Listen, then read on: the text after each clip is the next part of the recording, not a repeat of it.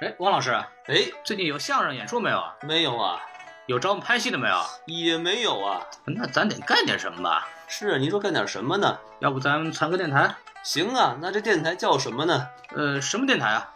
是啊，叫什么电台啊？什么电台？不是，您这到底叫什么电台啊？就叫什么电台嘛。哦，叫什么电台啊？啊，那下面请收听什么电台？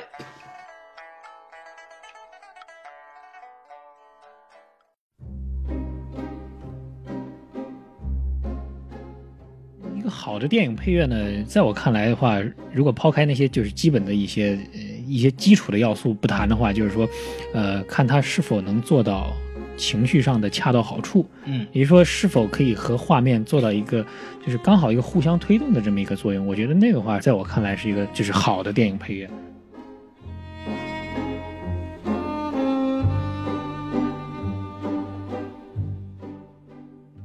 欢迎收听新的一期什么电台？没错，我是不爱你们的孔老师。我是爱你们的王老师。哎，王老师，您这个跟我唱反调不合适啊。哎，总得有一个人爱我们的观众嘛，对吧？好，今天我们要涉足一个之前没有聊过的话题，哦，就叫电影配乐。哎，了不起。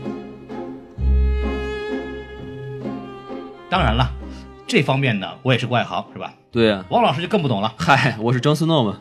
哎，所以说呢，我们这次也请到了一个我的一个好朋友，也是在这方面颇自以为是的专家，哎，Mark 同学。大家好，我是 Mark，啊、我是毕业于天津音乐学院作曲系，之前呢工作就是工作过一阵，然后后来发现自己的兴趣是在电影配乐方面，哦所以就来到洛杉矶，来到这个加州州立大学，想读一下歧途对，误入歧途，呃，读一下这个研究生，什么专业呢？呃，就是商业音乐，嚯，商业音乐，厉害了。所以说你是怎么进入到这个行业？你先学音乐的嘛，小时候是吧？对对对，呃，从小学钢琴，然后后来念作曲系，然后啊，对，您钢琴几级？钢琴，因为那个我们分级那个是按照业余水准来的，嗯就是嗯你如果真正进音乐院校的话，它是不需要这个级数的这个考量的。OK，啊人家是是有那个专业演奏级吗？专业演奏没有，没没有专业演奏的这个级别。他意思就是他不会。对对对，我的意思是我不会，我就随便那么一弹，是对吧？对对对，哎，这个把不小心把我老底儿给不揭了。我呢，我还有个四级呢。哎呦呵，孔老师秀上了。那那我应该该比比你稍微高那么一点点，我这个四级半啊。哎呀，哎，有这么一级吗？这个听，说过。嗯，对哦，我那会儿是应该是考了什么八级吧，然后就是就后来就不再练了，因为因为你知道小孩子嘛都是被家人打着，对每天打着那样练的，后来太痛苦了。上了中学之后，又觉得自己哎好像对这个挺有兴趣的，嗯于是就后面就想哎要要不要搞一下创作，嗯那还会其他乐器吗？呃吉他那些是自学的了，哦，哎呦，对可厉害！还有一些乐器就是也能弄响比方说这个破鼓啊，啊，对对对，嗯。比如二陀螺呀，二踢脚啊，错，那我也会很多乐器，嗯快板啊，哎玉子呀，呵，哎，萨拉鸡啊，这倒不会。哎，木鱼啊，哎，对，我就说回来，这个其实我们更好奇的就是说，你在学这个电影配乐的时候，是这东西该怎么教，你知道吗？哎，嗯，这个很有意思。其实你给我讲讲，就是说你们到底是怎么去学习去做电影配乐的？呃，其实不单是电影配乐，就是说传统的一些作曲，它也没有一套完整的那个系统的嗯一些，就像你学数学一样，有这种循序渐进的一个，就是很少有这样的一个教材。所以说这几种，比如说配乐和作曲，它的学习来讲的话，都是以首先是以分析为主。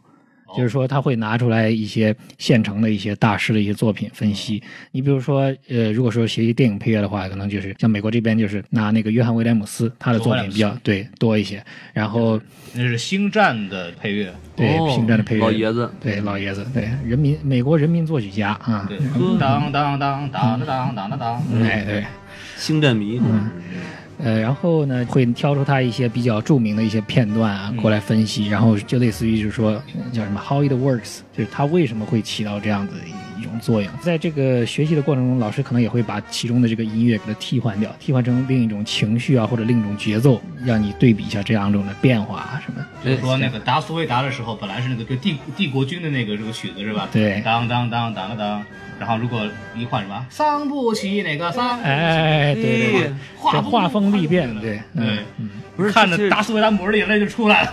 嗨，那我觉得这块我想问一个问题，就因为这个欣赏这个音乐，它其实是一个很主观的东西嘛，对吧？对对对，那万一同老师说，哎，你看这个多好听，是不是？然后同学说，我觉得不好听啊，那这这个会有有这种情况发生？嗯，可能会有，但是说情绪的话，它是一个，就是说我们基本都有一个判断，就是说，呃，你这个音乐可能是多种多样的，但是它的所包含的这个情绪，可能这个地方必须做到统一。OK，比如说，就像刚才孔老师举例的，是吧？啊，所以说你们就是讲的比较细一点，比方说他给你一段东西，他是从什么角度来告诉你说这个东西它怎么起作用，或者好还是不好，或者怎么样，就比如说他其实这块用了某种乐器，或者说，哎，对吧？这个起到什么样的作用，嗯。或者是这儿用的是什么样的曲调，或者用的什么样的形式，然后能达到一个一般来说会起到一个什么样的作用，会有些是不是有一些就定式的东西，或者是一些那个成规成套的一些规矩的东西。呃，这些这些东西也是有的嘛。比如说你在处理这个动作场面的时候，那肯定首先打击乐器啊，啊这个基本的一个一些节奏锵啊，锵锵锵锵！哎，对对对对这不是京剧吗？对，还有比如说像一些情感的一些一些这个画面的时候，比如说弦乐啊对对这些啊，包括一些钢琴啊，这些都是属于一个这这些你可以把它理解为是一种就是成套路的一些东西，就是有理论体系的是吧？呃，也它它没有一个理理论体系，但是说就是这是一个就是已经被用了沿用了很多很多年的，嗯，对啊，这样。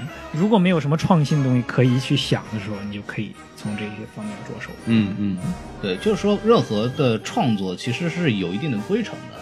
嗯，有一定规律。排开艺术规律去做任何创作，其实都是一个没有没有一个基础的东西。比方说某些相声演员的一些作品，嗨，包括王老师的作品还是挺好的。哎呀，好吓我一跳，哎，对，差点 打起来，嗯，对，那就是说抛开艺术规律，我们来谈创作，永远是一个。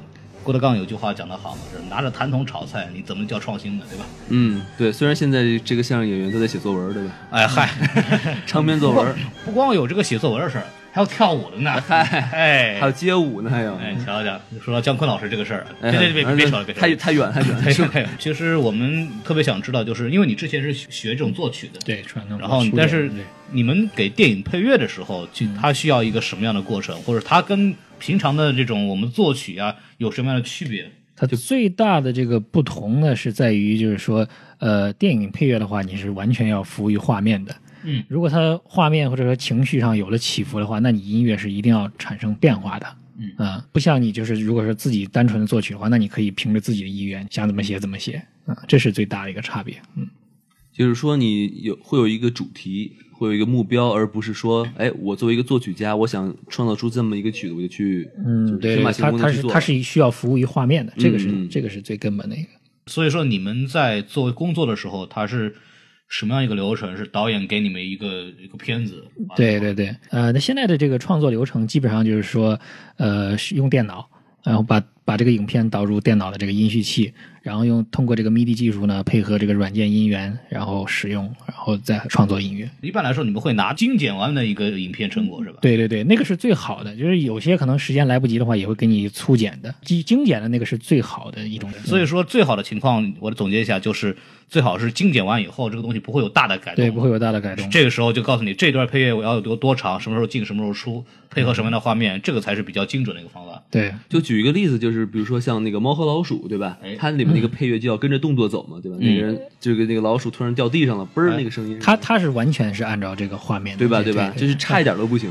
我以前看那个什么交响晚会，就是整个猫和老鼠主题，嗯然后他一边放这个动画片，一边下面有现场在那演奏，哎，太好玩了，那那个那个指挥的压力是很大的。对，那个还有那种做音效的什么跳一楼梆咣那个什么，有现场配音，哦那个看的很热闹。那个话是就是比较早期的一种就配乐方式，一般管那个叫做叫什么 Mickey Mouse 似的，特指他们那些就是呃音乐要跟着画面不停的去那现在你们怎么做这个东西？就是说给你一个音乐，然后就你一个人完成。因为像以前我们呃是是是要是要和导演商量的，这个是要和导演商量的，就是说几分几秒的时候，呃，他可能导演可能不会给你一个特别特别精确到几帧的一个是吗？这么一个数字，对，对他不会给你，比方说那个告诉你，给你这张表格，比方说这儿到哪儿到哪儿。那那那是那是很早的那个、啊。呃 spotting 嘛，呃现在的话就是不会再像以前那样子拿纸然后再打点点，通过那样子的方式，现在并不会了，因为现在基本上都是通过电脑音序去完成的，它会告诉你几分几秒啊、嗯。手需要音乐，那导演一般会干涉你的创作吗？比如说他听完你的第这个第一个版本是不行，我得来一大摞在里面，是吧？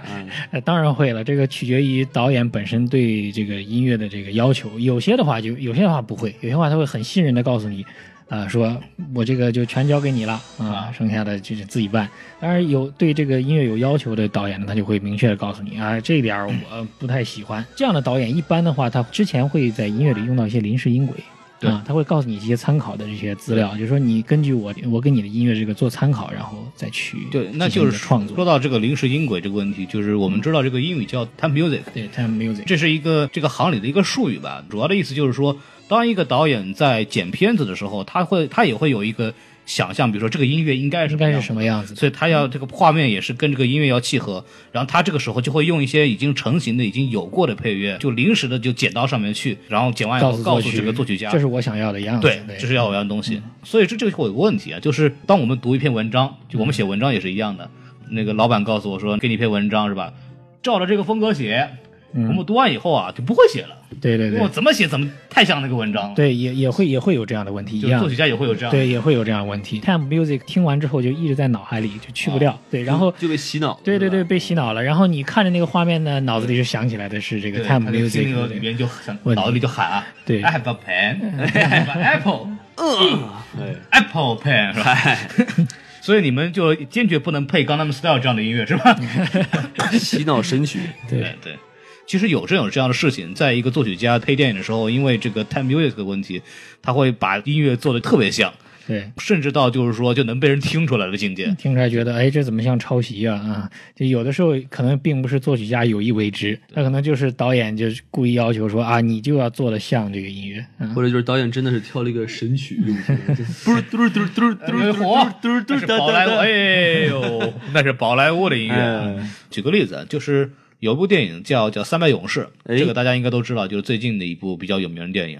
然后它里边有一段配乐叫《王者归来》，呵，哎，这一段就特别雄厚雄厚的一个那种非常有气势的音乐哎，非常棒。这个音乐呢就很奇怪，大家一听感觉特别熟悉，哎，仔细一看呢，特别像那个有一部电影叫《圣师复仇》，哎，里面有首歌叫《胜利的提图斯》，他们一对比啊，发现简直一模一样。嗯，然后后来华纳公司就是这个做这个承认了。圣诞勇士的公司公开承认，嗯，我们确实之前用的是这个临时音乐，因为把把这个《盛世复仇》里面的音乐拿来做了临时音乐。对公开道歉，给那个《盛世复仇》的配乐师叫艾略特高登索，跟他说我们错了，我们确实很像啊，是吧？对这个，据小道消息，应该也是就是额外给他了一笔钱。哎呦呵，啊。这个因为我今天很凑巧，今天刚好和我老师说起来这个了，嗯。我看了看了视频，因为他和这个艾略特高登索以前是在这个纽约是就一起演出过嗯啊，所以他可能告诉我他也说相声，对对对，他也说相声，他是捧哏哪儿学习的你是？嗯，然后他就告诉我说，这个是实际上是钱也给了他钱的，就说到这个问题，就是我们之前其实看过这个一些视频，就讲，特别是现在的情况下，这种 time music 的使用是一个必备的一个环节吧。然后，但是有很多配乐师其实也特别不满意。看到有一个视频，就是 Danny Elfman，他是那个《复联二》的配乐之一，然后他就说 time music 啊，我听一遍就可以了，绝对不会听第二次。嗯。哎，这个一听就很难受。听第二次的感觉，这个这个音乐就好像已经钦定了，是吧？对啊嗯，钦定了是吗？这个钦定啊，嗯哎，但是这个也有好的结果啊。我觉得一方面是让我们听完以后觉得，我操，这个听完以后就不知道怎么写了，但有可能会激发一个，如果是一个很好的有灵感的配乐师，可能会激发一个新的东西出来。举个好的例子啊，久石让和姜文，就是大家知道姜文有部片子叫《太阳照常升起》，嗯然后当时这部片子就是找的久石让。去做的配乐，里边也有一个同名的配乐叫《太阳照常升起》，后来在《让子弹飞》里边还重新出现过。嗯，当时姜文把这个片子拍完，一剪完，然后就是说那我们找久石让配音吧，然后就找了一个他的朋友叫乌桑，就就是演那个《非诚勿扰里面那个那个乌桑乌桑，那是个中国人，会说日语，然后让他去找这个九十让是当翻译，嗯就把那个片子给那个九十让说。说您这个照这个、我这个临时配乐的感觉去做，嗯久石让拿回去一听啊，我操，这绝对不能干，为什么呢？用的莫扎特的音乐，哎嗨，当时这老人家就毛了，你知道吗？嗯回回去跟那个乌桑说，你让那个姜文出来，我告诉你，他妈用莫扎特音乐，让我怎么去做新音乐出来？姜文应该说：“老人家，你别谦虚啊，哎呵，你能做的更好啊。我那是谦虚吗？哎对，两个人就特别好玩，就是当时就是会议室两个三个人坐着，这边做一姜文，那边做一九十让，中间做一乌桑，就很崩溃。不管这九十让怎么说，姜文就笑嘻嘻跟他说：“没事儿，我相信你，加油。”对，然后后来就真的把它做出来，就《太阳照常升起》是一个非常非常经典的配乐。嗯，对，超越了莫扎特的男人。呃火，对，当然这个地方的话，也就是说你也可以看出来，姜文他对于久石让是十分信任的。对，他给的音乐并不是说让久石让啊，你要给我写成这样的风格，写成这样的节奏。可以说久石让的话语权还是比较充足的。可惜莫扎特莫扎特听不见了，莫扎特要听见还告他们抄袭呢。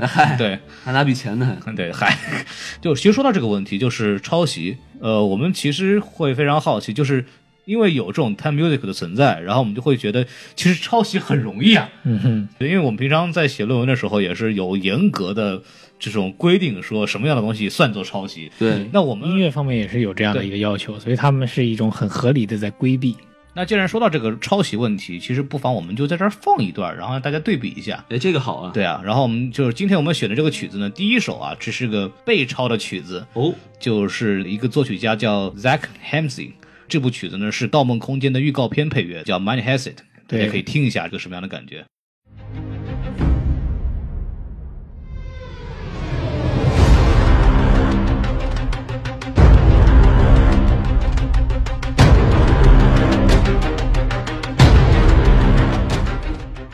好，我们回来啊，这个刚刚这一段啊听过了，大家要记住这个感觉。没错，然后我们再来下一段音乐，下一段的作曲家叫斯蒂夫·贾布隆斯基，然后这首乐曲叫《It Is Our Fight》，然后曲子的是，变形金刚三，哎，好极了，我们来放这点儿。来听一听有多像。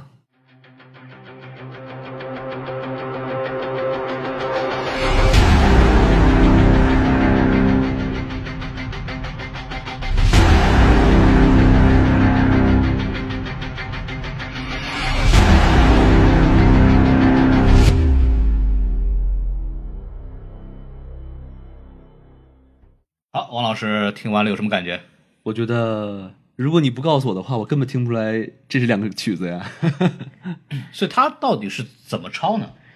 就是他不可能就是逐字音符每个都一样，他一般来说抄袭用的是什么样的方法来抄的？他可以说是，比如说首先节奏，啊、这一点，还有就是音色，在这几几点上，如果做到这个模仿的话，是就结果出来的话，可能就会很像。我觉得这根本就不是模仿呀，这简直就是在抄啊 这感觉就是我们写论文那个，！Ctrl C Ctrl V 是吧？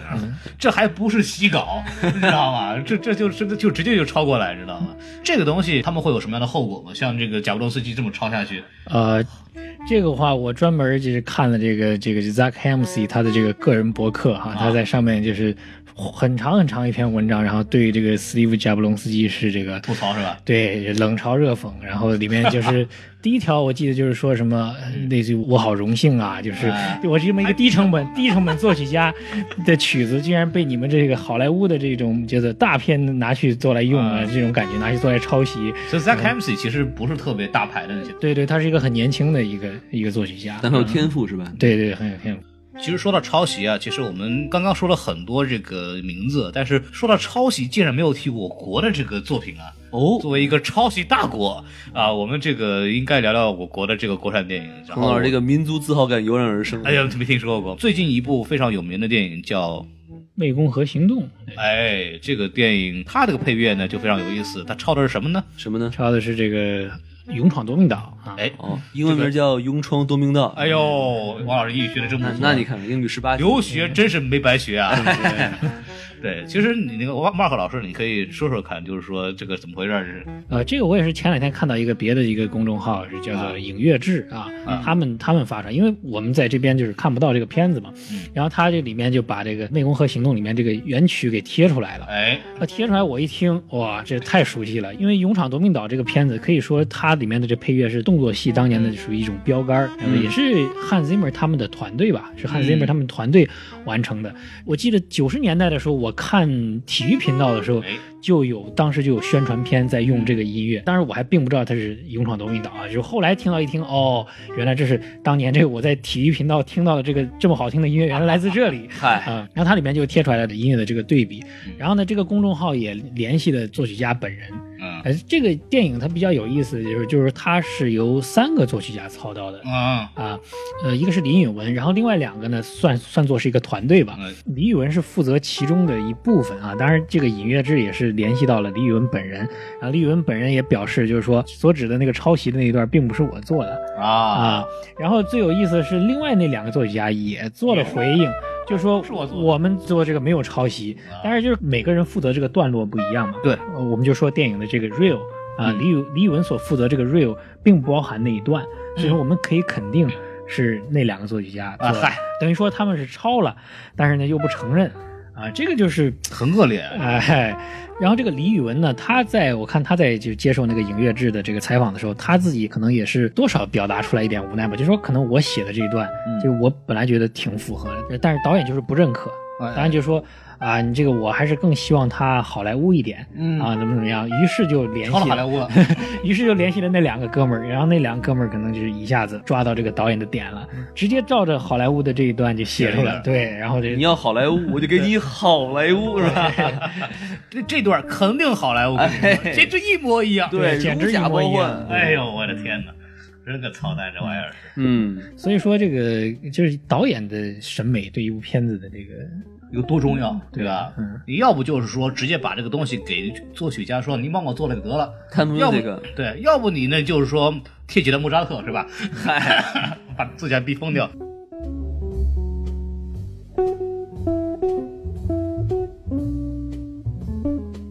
其实这个抄袭问题，其实我们就说到这儿啊。我们看电影这么多年，像王老师这个作为这个外行的话，其实也有一些就是我们脑海里非常非常有名的一些音乐。然后我们可以大概说一说，呃，在我们的这个看电影的生涯中，我们印象非常非常深刻的音乐有哪些？嗯，王老师你先说。那肯定就是你要这么问的话，我第一反应吧，就应该是这个《My Heart Will Go On》嘛，就是那个泰坦尼克号的主题曲。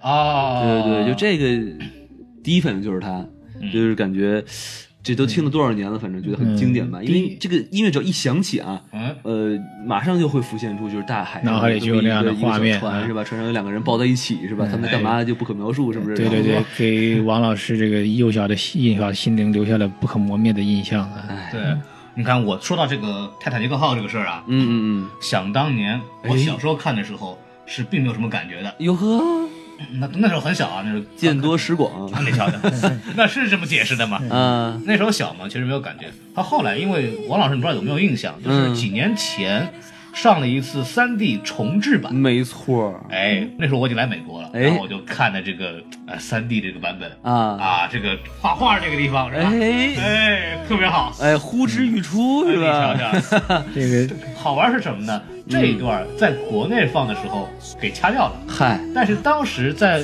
九八年。七年、九八年原版引进的时候没有掐掉，哎。嘿。对，就很有意思。这个其实我跟你有相似的经历。那个时候我可能才七八岁，然后哎那个时候刚上映嘛这电影，啊。然后呢跟父母一块看的，嗯，哎，看到画画那个地方呢，哎，父母就来捂你的眼睛，我就被我对，我也是同样的经历。然后我就说。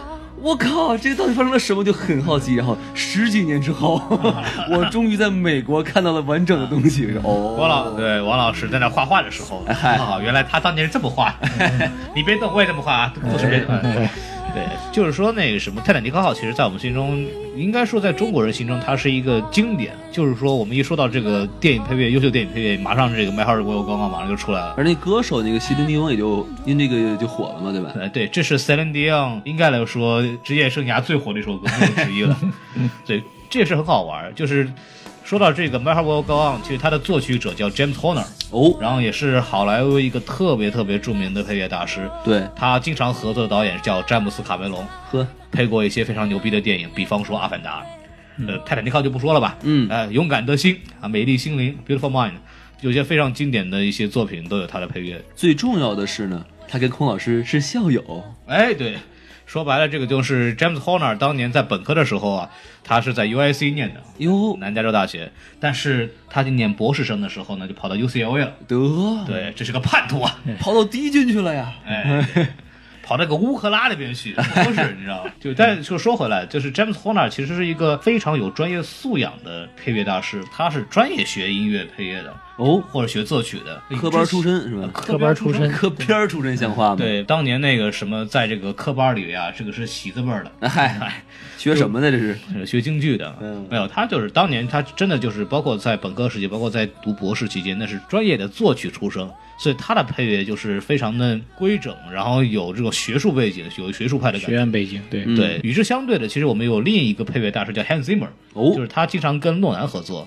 这个人他的特点就是没学过正经的那个作曲，对，他那还有人请他配乐呀？呃，他他早期的话是这个玩电子合成器出身的，最早期加入过那个加入过一些这个电子的一个乐团啊，然后后来是跟了英国的一个作曲家叫 Stanley Myers，然后是做他的助手，因为那个那个作曲家是他是一个也是一个纯古典的一个背景，就是纯学院的一个背景，然后他当时可能想加一些合成器啊这些东西。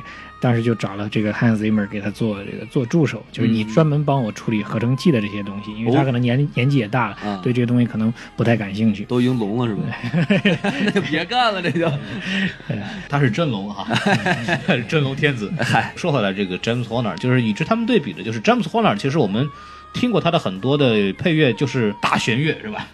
然后弄点这个民族，还经常搞一点什么民族小曲小调。比方说这个 My Heart Will Go On 是吧？他一开始是那个是什么叫什么爱尔兰西迪。哎呦，比方说那个什么我们中国的洞箫，真的啊对，然后苏格兰的这个风琴，他把这个弦乐和这个民族配乐结合的非常非常好。对，霍纳他自己也说，就是自己受这个爱尔兰音乐的影响特别特别大，在他大量的这个作品里都可以听到这个就是爱尔兰风笛啊这样的乐器。当然，就是说这个后来也成为了他的一个可以说是一个弊病吧，就是很多人一提起来就是啊，这霍纳就会使就会使用这个风笛啊，就会使用这些这些爱尔兰的这些小调啊什么之类的。其实说到这个《马哈我有 Go On》，其实我们特别想介绍一下这个背景啊，其实特别有意思。就是这首乐曲现在成为了这个我们就是优秀配乐的经典，但是当时这个东西呢是谁都不想要这部这个乐曲的，哦。除了这个 James Horner，他当时就是先写了这个曲子，啊。写完以后他说这个音乐，我觉得这个其实我们配上这个词儿。放到片尾曲唱一唱也非常好的，嗯，但是呢，詹姆斯卡梅隆他有一个毛病，就是他不愿意在这个配乐里边加歌词儿，加歌曲，他不喜欢在使用歌曲在他电影里。对，呃，那那个什么詹姆斯 Horner 说，我觉得这还不错，然后那怎么办呢？就是那先试试看呗，然后就纠集了那个 Will Jennings 一个作词家，然后就写了歌词儿，然后就说要不找人唱唱吧，然后就找那个 Celine Dion，嗯，结果 Celine Dion 他也不愿意，嘿，对，对这个这个主要是因为就是当时 James Horner 他本人就是给这个 Celine Dion 他边弹边边弹边唱，你知道吗？这 Celine Dion 后来接受采访的时候就说，他是一个很好的一个作曲家，但是你知道吧，就是唱歌实在完全不行。他一唱我就想着啊，这东西我还是还别找我了。哎，后来就是她的丈夫，她的丈夫就跟那个 James Horner 说说你要不要回去就是先录个小样，然后录个小样呢，我们就是根据这个根据这个小样之后，我们唱一唱，大概再再做决定啊。对，然后后来就是 Celine Dion 唱了以后，詹姆斯 Horner 人家还挑这个詹姆斯卡梅隆心情好的时候，我说我这儿有这儿，你要不要看看？嗯，播了好几遍，终于就是洗脑成功。然后这个卡梅隆就说：“啊，好，那那就用吧。”对，结果就把它放到片尾，然后就成了一代经典了。是，对，这个事情很有意思。然后这首乐曲，首先呢，成为了塞琳迪昂这辈子的一个经典作品。嗯，然后他也拿了四个格莱美奖项：哎呦，最佳年度制作、年度歌曲、最佳流行女声、最佳影视歌曲，包括拿了一座奥斯卡奖，最佳原创电影歌曲。了不得了，而且拿下了一九一九九八年度本年度全球最销量最高，然后一共卖了两千八百多万张这个原声碟，呵，而且每一张碟呢，James Horner 就可以拿到一块两毛钱，哎呀呵，对，然后你就可以看，他就凭这一单曲就能赚多少钱了，嗯，对，然后这首歌最好玩的时候是一三年还上过春晚，哎，哎，那时候塞琳迪昂上来跟那个宋祖英唱《好一朵美丽的茉莉花》，啊两个人就互相唱完以后，然后塞琳迪昂就唱了这首歌，特别有意思。这首歌有名到什么程度？就是那时候我们在我在知乎上看的时候，就说有人问说怎么评价这个音乐，嗯，然后有人那个回答特别好，就是这个音乐为什么牛逼？是为什么呢？因为这个一百九十分钟的 MV 拍的真好。就是这个电影没人看了，我们就是听这个就倍儿美，你知道吗？真的是，真的是，，对，刚说到这个抄袭的问题，就是詹姆斯霍纳一个特别呃有名的特点，就是他喜欢抄东西，啊，而且抄的还是自个儿的。嗨，对，叫特别剽窃牛逼你知道吧？嗯对，自我剽窃特别牛逼。没得抄了这个，对，我给大家，我现在给大家伙儿放一段这个，首先他自己配乐的这个电影叫《燃情岁月》嗯。The Legend of the Fall），然后呢，我会放一段这个电影的主题曲，同名主题曲，中间有了一段是用的我们中国的这个洞箫来做的这个开场，嗯。我们听一段这个东西，非常非常像一个什么乐曲，大家可以一听。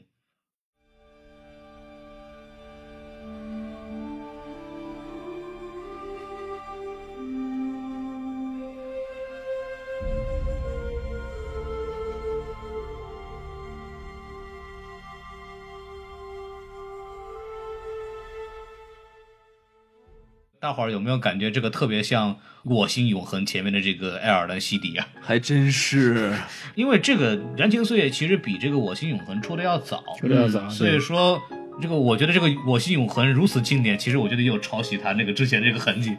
但是这个还属于詹姆斯霍纳巅峰时期的一个现象。当他已经进入新世纪以后，进入这个艺术的这个黄金期已过，抄袭的现象越来越严重。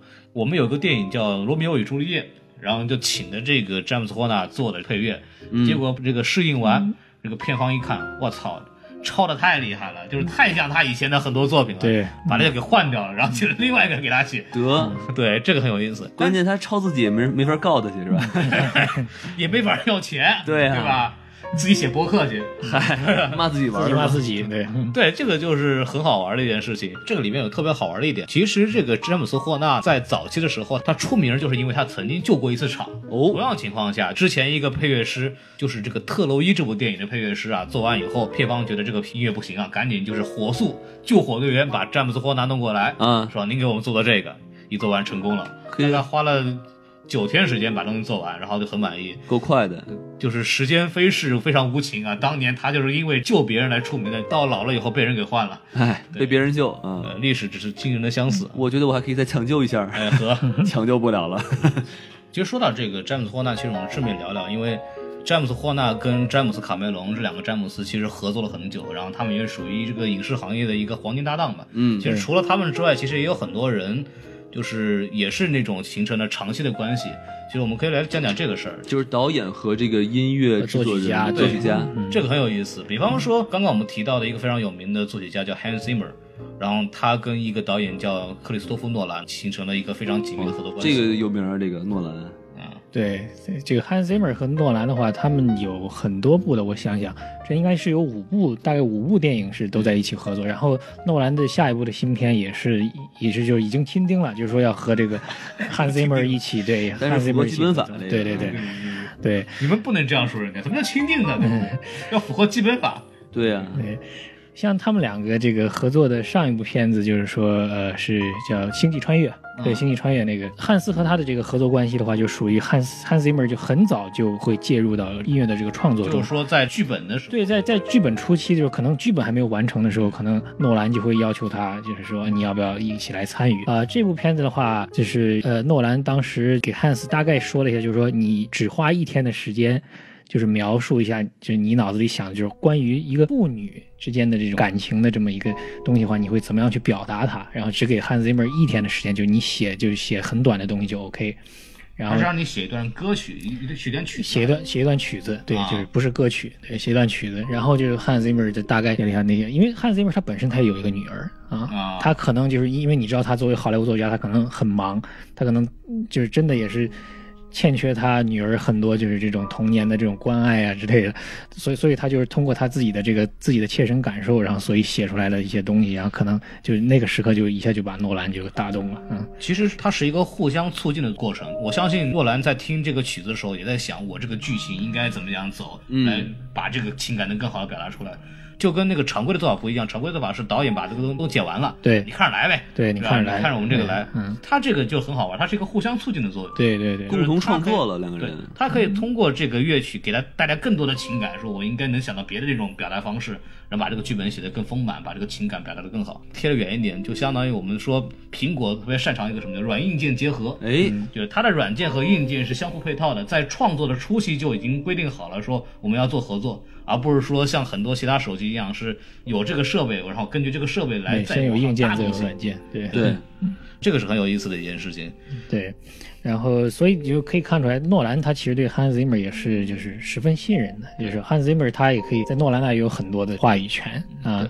做这部片子的时候，我们平时可能一想科幻电影，可能就想到里面就是呃传统的管弦乐啊，或者说是一种这个一些电子合成器的这种使用。但是像这部片子的话，就是里面就是管风琴为主了。这个话就可以说汉 Zimmer 刚好也通过这部片子来突破一下自己，因为他上次拿奥斯卡奖已经是二十年前的这个《狮子王》了嘛，对，所以他也很想就是再通过这样的片子配。是他，对对，《狮子王》的配乐，这个很有意思。对，当年那是他第一部的奥斯卡的，狮子王哪个曲子呀？呃，他配乐，哦，配乐，整个的整个的电影配乐，所以，拿的是奥斯卡最佳就里面那些歌跟他他没关系是吧？呃歌的话是对。不那么加了，还有什么《Circle of Life》嘛，对吧？呃，有的是他做的，但是像那个里面的什么埃尔顿·约翰那些的，就跟就跟他的关系对。，说到这个 Hans Zimmer，其实我们近期对他的印象，除了给诺兰配音之外，他其实最近因为这个诺兰是呃 DC 电影的一个 producer 的这个身份，所以 Hans Zimmer 其实也给很多的 DC 电影都配过乐，比方最近最有名的这个《超人大战蝙蝠侠》，哎，然后里面有一段神奇女侠的配乐，哦，哎，这段特别牛逼，就当年把宋元浩给听湿了那个。对，宋老师啊，这段音乐也是让我印象非常深刻的，这就是一个很有意思的现象。因为《超编》这部电影其实它的口碑两极分化，说好的也有，说坏的也有。但是唯一就这段配乐就起来了，就没错一提到这部电影，这段配乐是我们一定要提到的，这个是非常非常了不起的。这也是我们觉得这个作曲家这个时候把这个音乐凌驾到这个电影之上。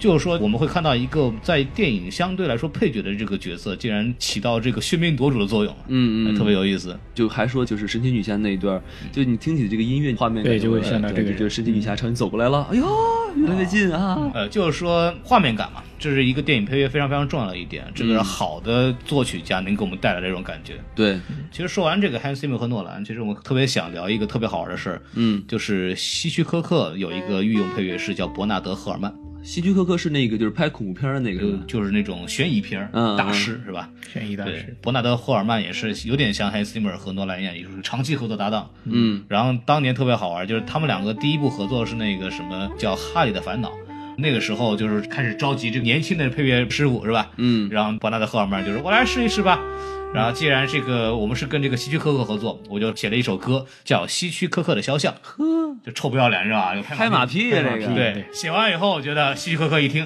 哎呀，真好，说的真好啊！这写的就是我呀。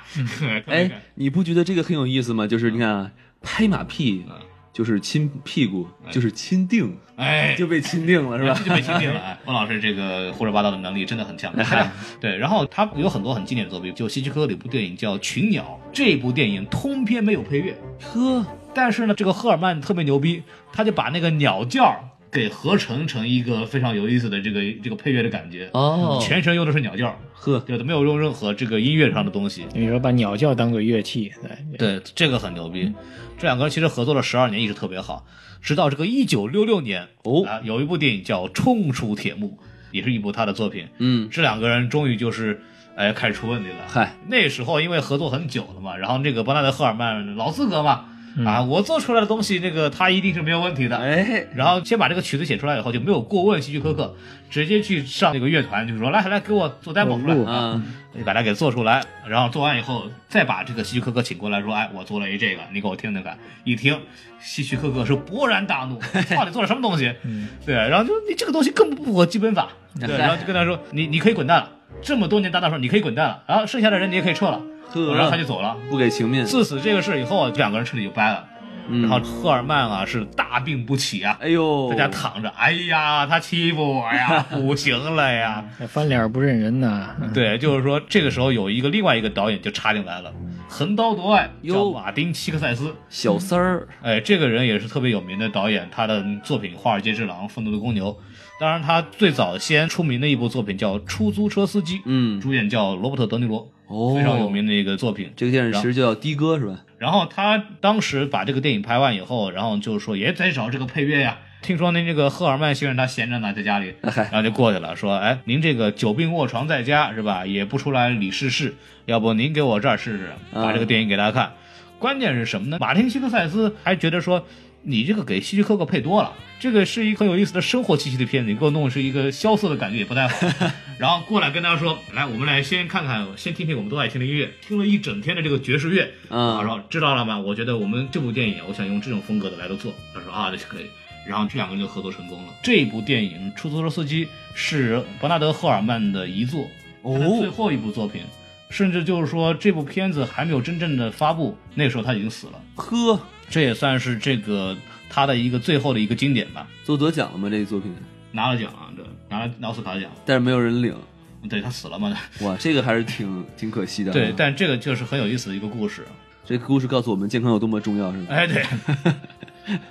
还有另外一个特别有名的，其实我们还说了这个 John Williams，他牛逼在于就是他跟斯皮尔伯格和乔治卢卡斯是在一块混的，都是大师啊。而且是他跟斯皮尔伯格基本上有混了三十七年。呵，大白鲨是吧？夺宝奇兵、E.T.、侏罗纪公园，著名的这些全是他做的配乐。哥们儿拿了五座奥斯卡金像奖，四十九次提名，四座金球奖，二十二次提名，七座英国电影学院奖，十三次提名，二十一座格莱美奖以及三座艾美奖。就跟他同时代的这些作曲家多多恨得慌，是吧？对，这 真的是包圆了，你知道，他真的是一个传奇。关键是，他也是一个像那个 James Horner 一样，也是一个非常著名的学院派，坚持用大交响乐，嗯，特别适合配那种强大的世界观的这种电影。比方说像《星战》，特别有名的就是一个 Star Wars title，就是一开始那个出现黄字的时候，嗯嗯那那段东西。还有另外一段就是《帝国进行曲》，这段也是特别有名的。哦，这是他写的，所以说他跟 Mark 咱跟咱们嘉宾一样，都是科班出身，是吧？嗯，对，特别说。哎呀，这个 Mark 嘉宾，我是对你看好啊，是吧？像这个呃，John Williams 他和斯皮尔伯格呢，他们的这种合作关系也可以说是属于一种这个互相信任。啊就是说斯皮尔伯格呢，就是说呃，这东西交给你，我就完全放心。哎，然后甚至比如说像这个在 E.T. 里面的时候，他就跟那个威廉姆斯说，你就高潮这个地方，你就按照你的意愿去写。哎呦，最后我会按照你的这个音乐去做我这个最后的这个地方剪辑。对对，嗯，这个就说明这两个人家彻底就是完全就不要脸，不是？对，好基友。就是就完全互相的信任，这个是很很难好基友这个太。太有激情了。对对对对。然后还有一个特别有名的人叫泽野弘之，这个因为是王老师呢属于日本人，不是？王老师的母语是日语，我也是中国不可分割。的一部分哎，啊。我特别喜欢这个，因为泽野弘之其实因为他是日本人嘛，其实配了很多日本动漫。对对对，然后王老师您说说，嗨，就其实我对他了解也不是很多啊，但他给我印象最深的一个配乐是《罪恶王冠》啊 Woody Crown，啊，然后里面有一个就是我们戏称啊二次元叫拔剑神曲，哎火，哎，然后呢，它其实是一个希腊文，读起来就是是 Wales，哎，叫小林未玉，是一个日本的那个女科长家，哎。然后是一个日本人呢，啊。唱着一个以希腊文命名的歌曲，然后并且这个歌词是德语，哎呦嚯，太乱了。都不挨着，哎，对对对，但是特别的燃，就说我不知道大家就是有没有人听过啊，如果没听过的话，可以搜一下。王老师一听就湿。并且关于泽野弘之的话，他有一些比较好玩的事情啊，嗯。就是这个人他的标题嗯。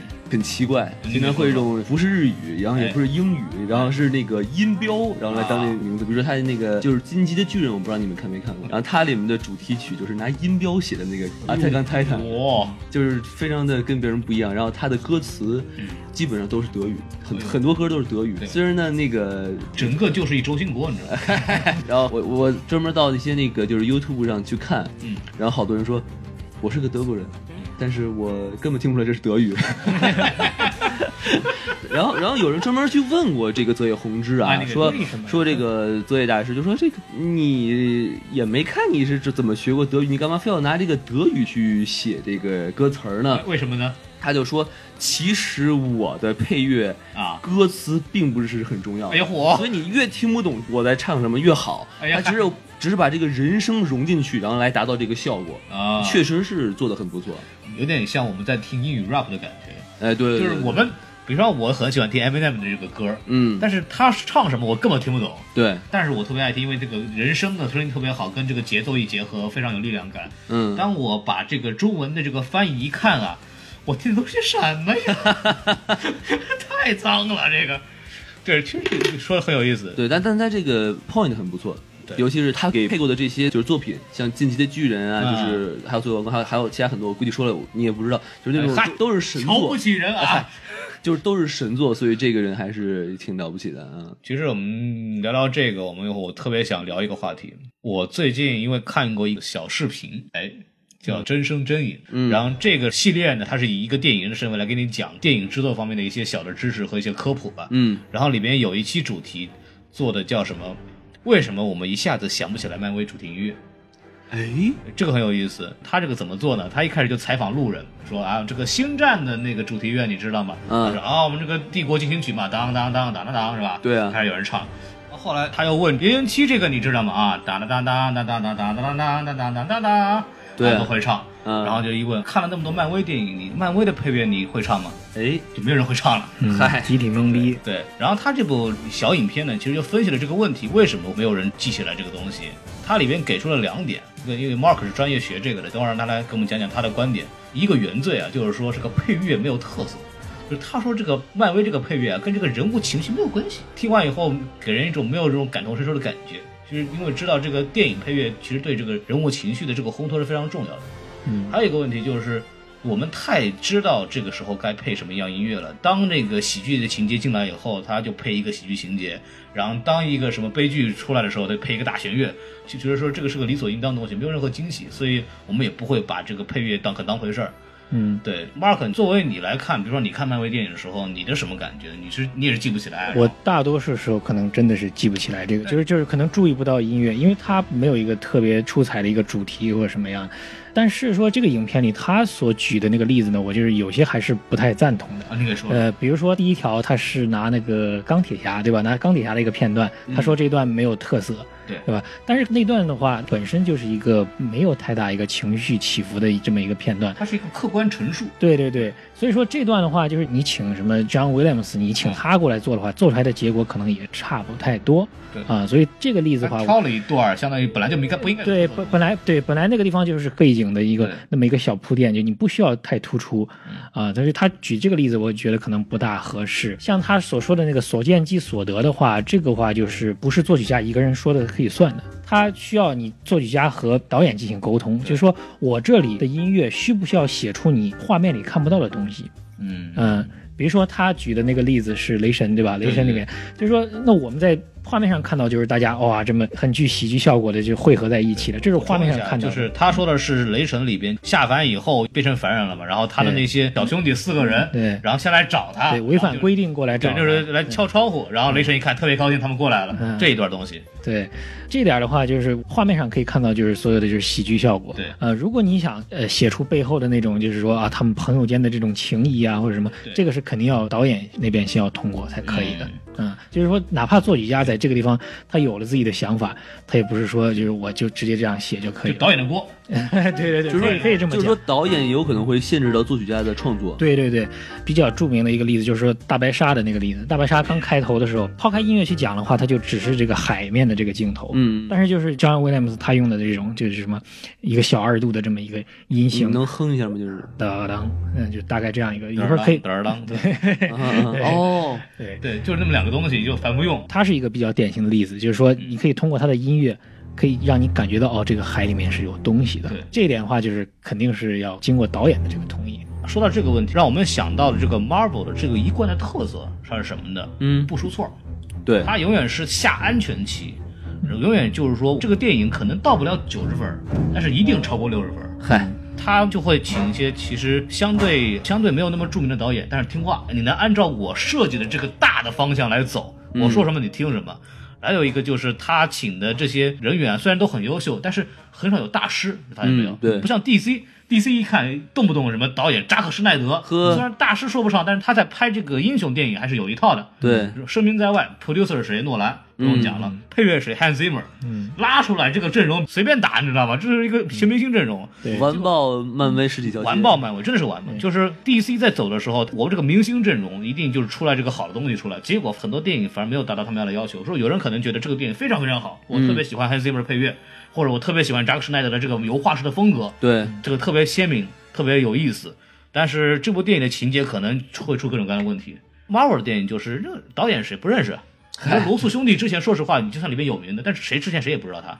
那个演员里面除了这个罗伯特·唐尼之外，剩下人谁也不认识。嗯，但他是把这些不是很有名，但是其实有实力的演员放在一块儿，通过我的大方向的设计，把这个东西整个故事给讲好。嗯通过这个戏去保这个人，人就起来了。他每一步走得非常安全，都保证这部电影绝大部分观众一定会喜欢。哎，说句文言就是稳的一逼是吧？哎嗨，这是文言吧？哎，这个配乐其实说到这个事儿，也是让我想起来这个问题，就是他们的配乐其实真的没有什么很出彩的。他你要问我，我也想不起来这个到底哪个很好。对对但是但是你要说这个配乐有问题吗？没有问题，够了。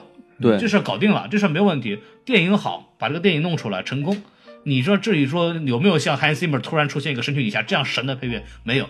但是电影不好看，你怎么说都没有用。那就起到了这个渲染作用就可以了，是吧？对，就起到它的基本作用就可以了。对它不需要这个配乐方面做的很出彩，嗯，对，其实这就说到一个问题，就是保险为主。对，我们在讨论电影配乐是不是应该让人意识到存在，需不需要每一部电影都需要像这《My Heart Will Go On》一样，或者像这个 Hans Zimmer 的很多配乐一样，一听哦哟不得了。所以你是怎么看？你作为一个从业人员，你是怎么想的？呃，我个人的看法就是说，呃，最好还是能有那么一两个旋律啊啊最好能能突出来一下。对就是说一个呃一部影片的话，最好可以有这么一两个主题是能被大家所铭记的。这这是我个人的看法。当然，就是说，包括这个行业的从业者也抱有各种各样的看法。有的从业者就是认为你这个音乐就是呃要让观众意识不到你音乐的存在。对。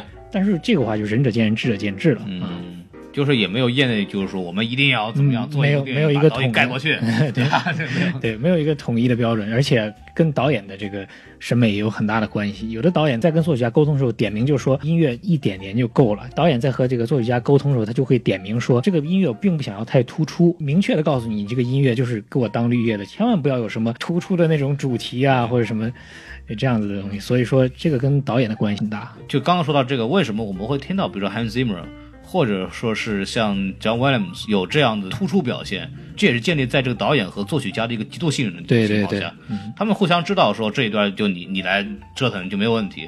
那时候作曲家有更大的自由空间，说做出来神来之笔发挥出来。这种像一般的工作关系很难做到这一点。说完以后，其实我们要做一个总结的这个最后一个问题。您说，然后我们可以让 Mark 来讲一下，就是到底什么样的音乐是一个好的电影配乐？就是我们做一个好的配乐，我们怎么去评判它什么是好的电影配乐？作为一个外行，也想学习一下，就是我们怎么去听这个门道的问题。嗯，呃，你刚才你问我这个问题啊，啊，我可以回答你那句无可奉告。哎呦呵，但是你们又不高兴，你没听说过，有暴力摩哈呀，把我们当香港记者了是吧？我们比他们高到不知哪儿去了。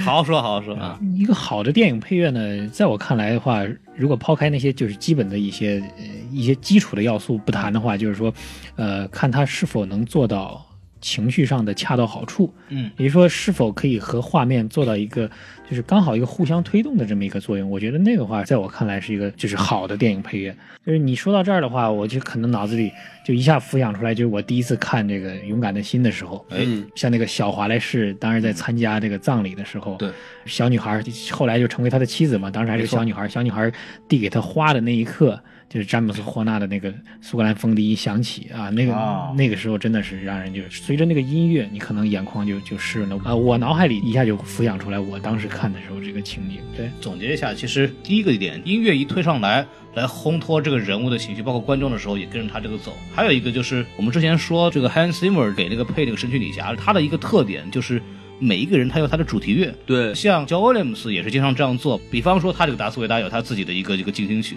比方叫《帝国进行曲》，然后就一出来就是那个声音，然后这个元素会把它作为一个定型，就是这个元素就是达斯维达的一个主题，对这个东西它怎么体现出来？因为他之前先拍的是一个正传三部曲，到前传三部曲的时候，我们讲的是阿纳金的故事。阿纳金出场的这个专属音乐，也会在里边依稀的听见那个帝国进行曲的那个元素。嗯，这个作为一个人物的标志作为，所以好的配乐其实它有一个体现人物的这个性格或者他这个标志性的一个状态。对，孔老师说的这个是说配乐里的这个主题。呃，之前说的那个视频里讲到的，说为什么记不住漫威的音乐，就是因为好多他漫威的是没有主题的，好多漫威的英雄他没有一个自己音乐上的一个，就是谁谁谁出来，说他配什么曲子，没人知道。对，对所以说这是漫威的音乐不容易被人记住的一个，原因之就达斯维达就成为一个自带 BGM 的男人，是吧？对他一出场，就我们脑子里可能就自己就浮想出那样的音乐。嗯，那个刚马克说了这个勇敢的心，其实我个人特喜欢一个电影叫《Rocky》。哦，就是那个拳击手，嗯那个史泰龙演的那个，对它里边有个非常著名的一段，就是他每天早上起来晨练，哎递了个鸟笼子出来，嗨，没有啊那，是洛基吗？